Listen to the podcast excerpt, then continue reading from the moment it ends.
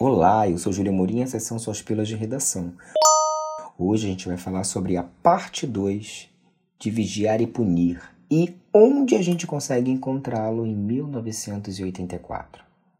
Orwell, o autor da obra, foi responsável por criar a figura que posteriormente, com a popularização dos reality shows, entraria de vez no imaginário mundial, tornando-se símbolo de toda uma era: o Big Brother.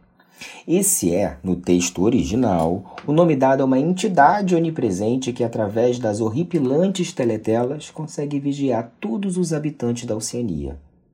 O Big Brother está de olho em você.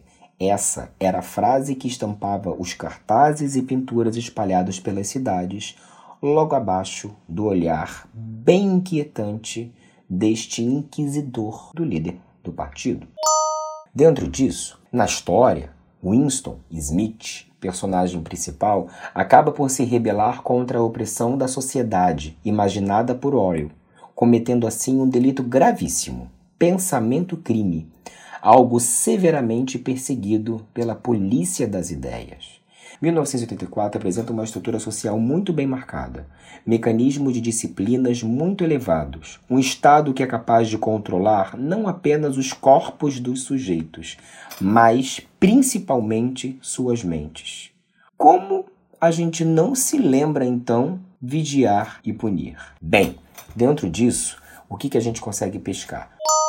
O desenvolvimento total, total, inclusive da língua chamada a nova fala, intimamente ligada a essas relações de poder e controle, funcionavam como uma forma de expressão das ideias, que estavam de acordo com a doutrina do Estado e ainda impedia que pensamentos discordantes não surgissem na cabeça da sociedade. Afinal, seriam eles que poderiam tirar toda suposta estabilidade que os governos ditatoriais possuem. Trouxe um trecho do livro que diz assim, ó: Inúmeras palavras, como honra, justiça, moralidade, democracia, haviam simplesmente deixado de existir. Página 354.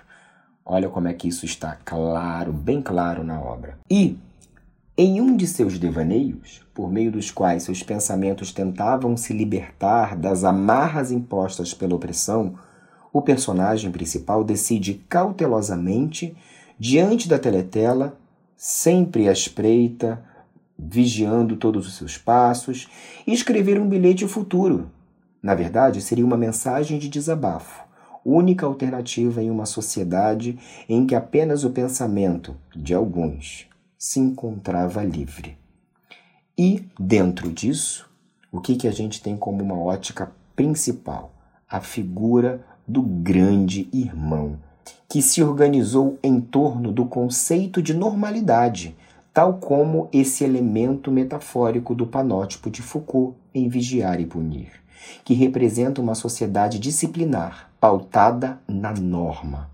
Dessa forma, define-se o que é ou não normal, o que é ou não aceitável.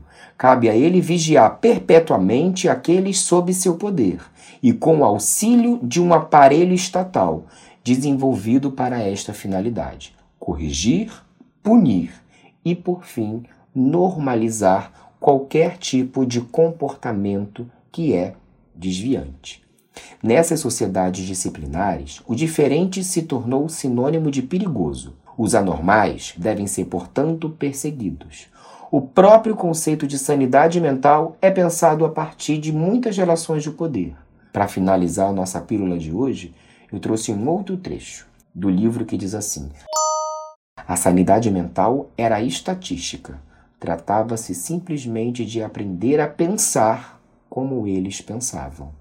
Apenas. E toda essa punição, gente, trazida aí por Foucault, mostra exatamente aquilo que aconteceu com o personagem principal no quarto 101. Ninguém podia pensar, agir, sequer imaginar algo contra esse regime, contra esse ditador, porque ia sentir na pele, como o próprio Winston, todas as ações, todas as ações, inúmeras vezes, da sua teórica rebeldia.